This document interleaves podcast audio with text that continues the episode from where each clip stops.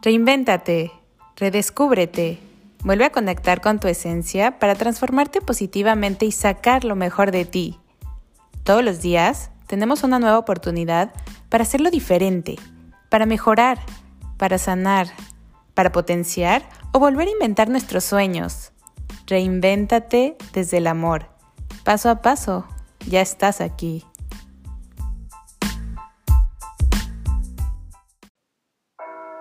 Uva 1, deseo 1. Uva 2, deseo 2.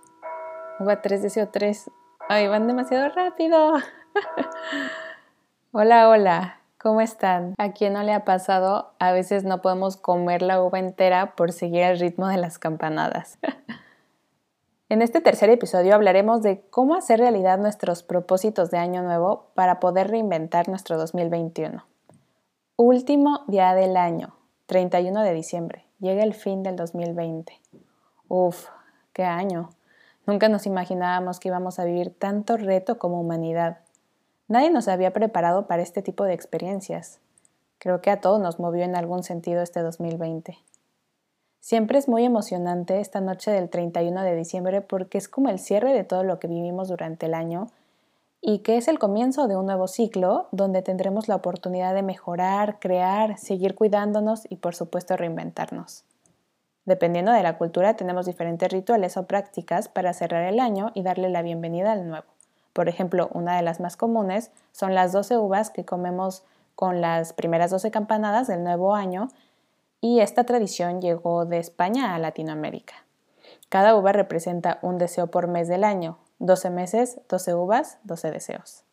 También me parece increíble que podamos tomarnos algún momento de reflexión para hacer un recuento, recordar lo que nos ha dejado este año, qué fue lo que sentimos en diferentes momentos, lo que hemos aprendido, lo que hemos soltado, qué hemos encontrado y adoptado. No fue un año fácil, para nada lo fue, pero los cambios traen nuevos significados a nuestras vidas y siempre hay algo que agradecer. Enfoquémonos en eso, en todo lo que tenemos a nuestro favor, en lo aprendido, en todos esos pequeños logros que tuviste. Apláudete, porque en estos tiempos esos logros o avances valen el doble. Así que abrázate y agradece. Esto nos ayudará a valorarnos a nosotros mismos para así poder sanar, perdonar y reinventar lo que queramos modificar o mejorar. Como habíamos comentado en el primer episodio, reinventarse puede ser redescubrirse, regresar y conectar con nuestra verdadera esencia. Pero, ¿cómo redescubrirnos? Bueno, hay teorías de crecimiento personal que proponen identificar tres esferas o dimensiones en nuestra vida. La esfera del ser, la esfera del hacer y la esfera del tener.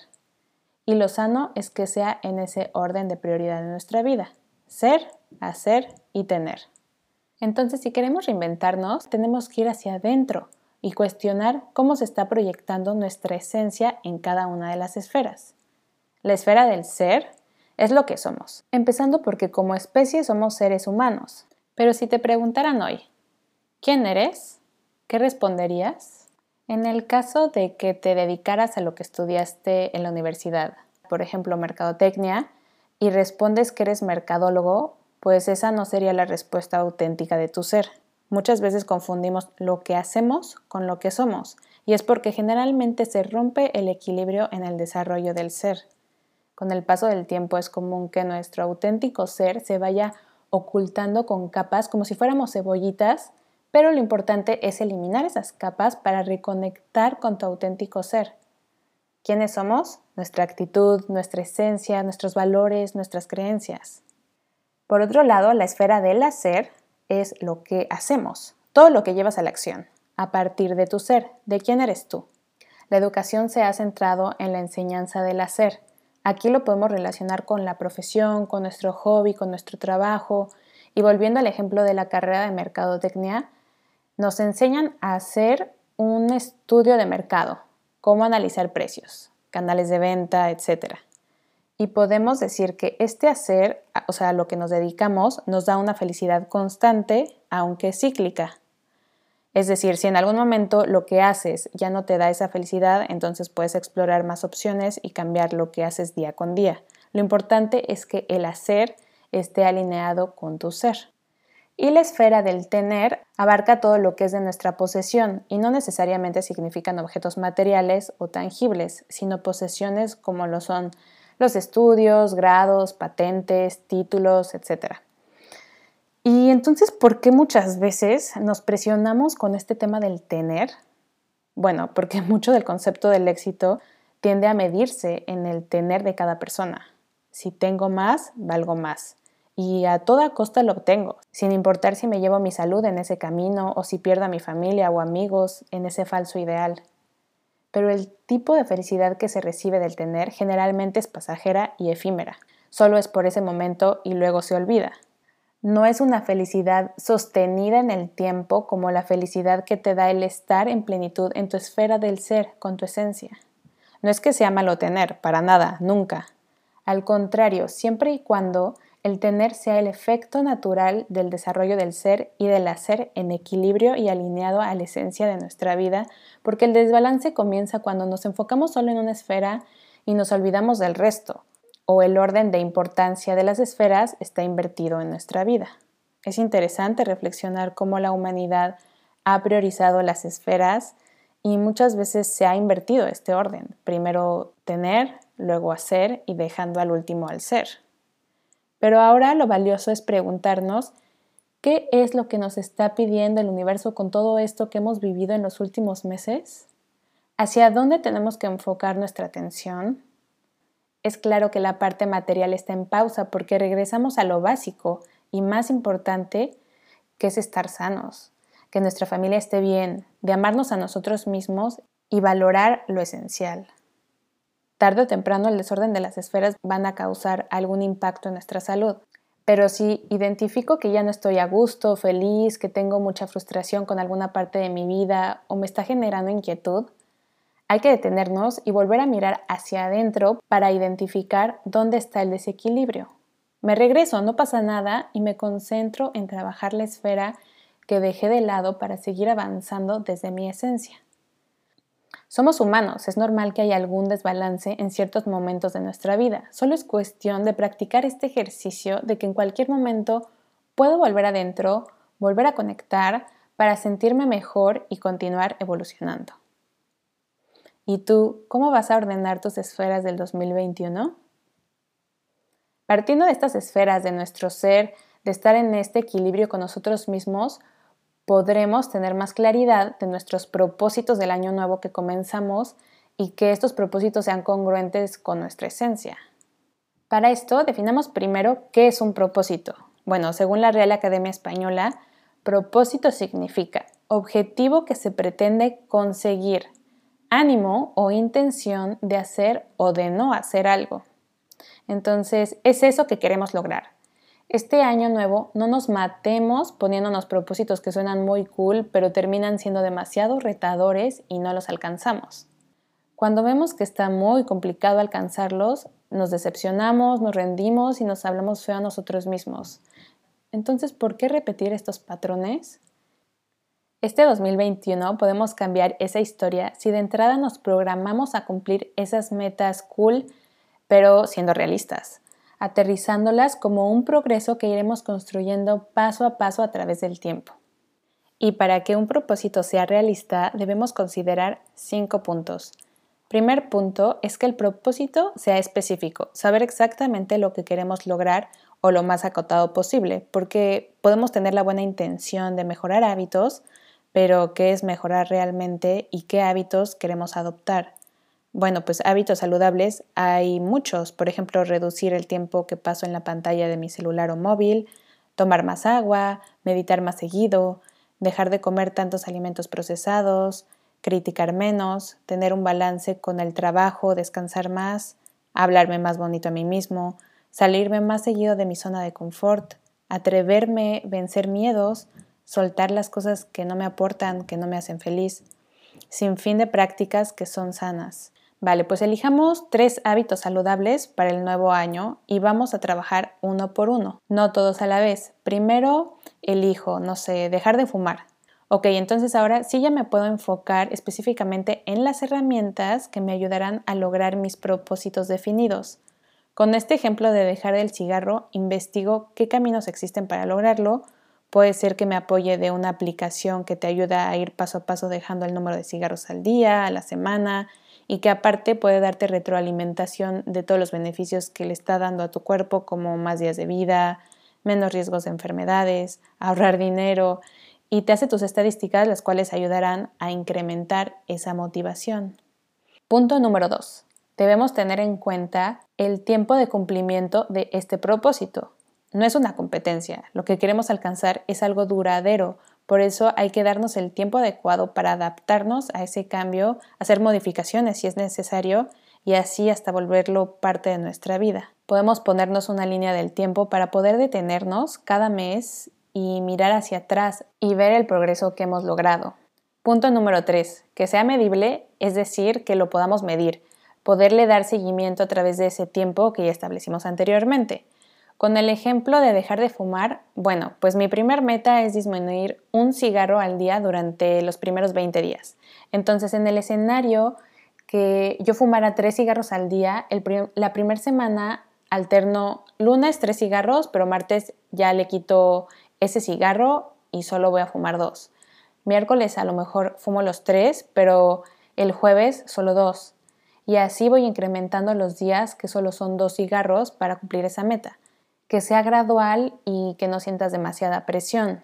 Aquí estoy midiendo con el conteo de número de cigarros a través de estos 20 días.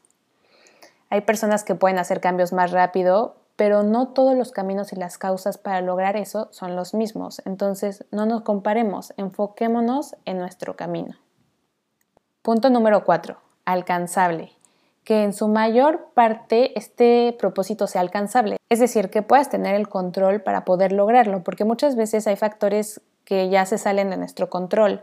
Ejemplo, quiero ganarme un viaje. Ok, pues aquí hay factores que ya no puedes controlar como el sorteo y la suerte.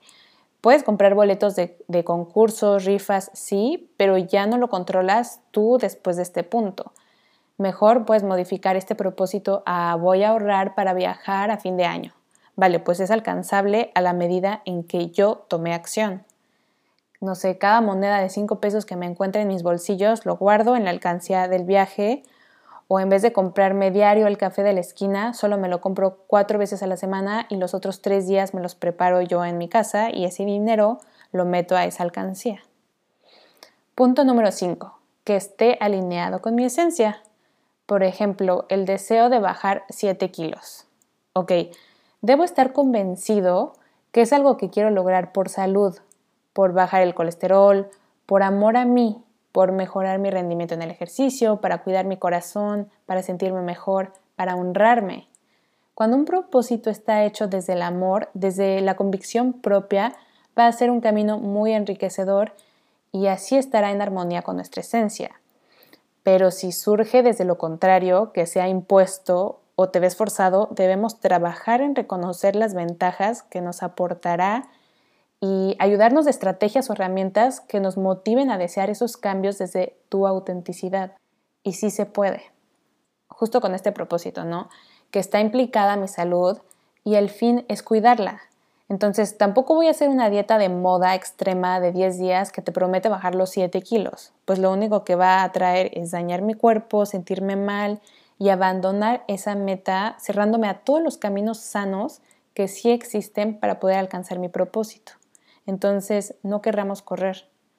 Vamos a realizarlo paso a paso, un cambio a la vez, para que mi propósito siga siendo cool en tiempos amigables y realistas para nosotros. Es importante no pretender que estos propósitos se cumplan de un día para otro, pero sí haz un compromiso contigo. Comprométete a echarle ganas, a tener una actitud positiva, a estar abiertos, a dar un poco más de lo que diste ayer. Empújate hacia adelante y hay que estar dispuestos a seguir aprendiendo. Y hay estrategias muy fáciles que podemos aplicar en nuestro día a día para ayudarnos a cumplir nuestros propósitos. Les cuento que ahorita estoy estudiando una certificación de la ciencia en el cambio del comportamiento humano en la salud en la Universidad de Yale y algo que nos enseñaron con un estudio que se realizó en 2003 en baños públicos, eh, cuántas personas se lavaban las manos con agua y jabón después de ir al baño. Entonces, ¿qué pasaba si se colocaban señalizaciones o letreros de lávate las manos con agua y con jabón y el porcentaje de personas que se lavaban las manos después de ir al baño subió en un 19% al colocar este letrero. Entonces, esto se me hizo muy fácil de aplicar en nuestras vidas. Si somos más visuales, ayudarnos con algún post-it en alguna parte de nuestra casa, ponernos recordatorios en el celular, en nuestra agenda, calendario, hasta que logras adoptar estos propósitos a tu vida de manera más natural. Entonces iniciamos con una etapa de adaptación a los nuevos hábitos que comenzamos de forma gradual, así será más fácil, por ejemplo en el caso de comenzar a hacer ejercicio. Lo ideal es que empieces con algo y no que quieras correr 20 kilómetros diarios si no hacías nada de ejercicio. Tu cuerpo necesita que inicies poco a poco también para evitar lesiones. Puedes empezar haciendo caminatas de 15 minutos dos veces a la semana, luego incrementas a 25 minutos y puede ser tres veces a la semana, al mes ya tienes esta rutina y, por ejemplo, los días que no hagas caminata podrías hacer abdominales unas 25 repeticiones y luego incrementar a 50 repeticiones. Y se vale decir, ¿sabes qué? No me gusta salir a caminar porque hace frío. Bueno, no te cierres, busca posibilidades, puedes encontrar en internet videos para hacer ejercicio cardiovascular desde la comodidad de tu casa, rutinas de fuerza, clases de baile, probar nuevas disciplinas y quedarte con lo que te guste porque si no lo disfrutas, probablemente lo vamos a abandonar en cierto tiempo. Y afortunadamente ahora ya hay más oferta de, clases online. Con esto quiero decir que si fallas o te sales del plan de tus hábitos, no pasa nada. Tómalo con calma. No avientes todo por la borda, simplemente eres humano y permítete aprender, retoma las prácticas, recuerda tu propósito y hazlo crecer desde el amor.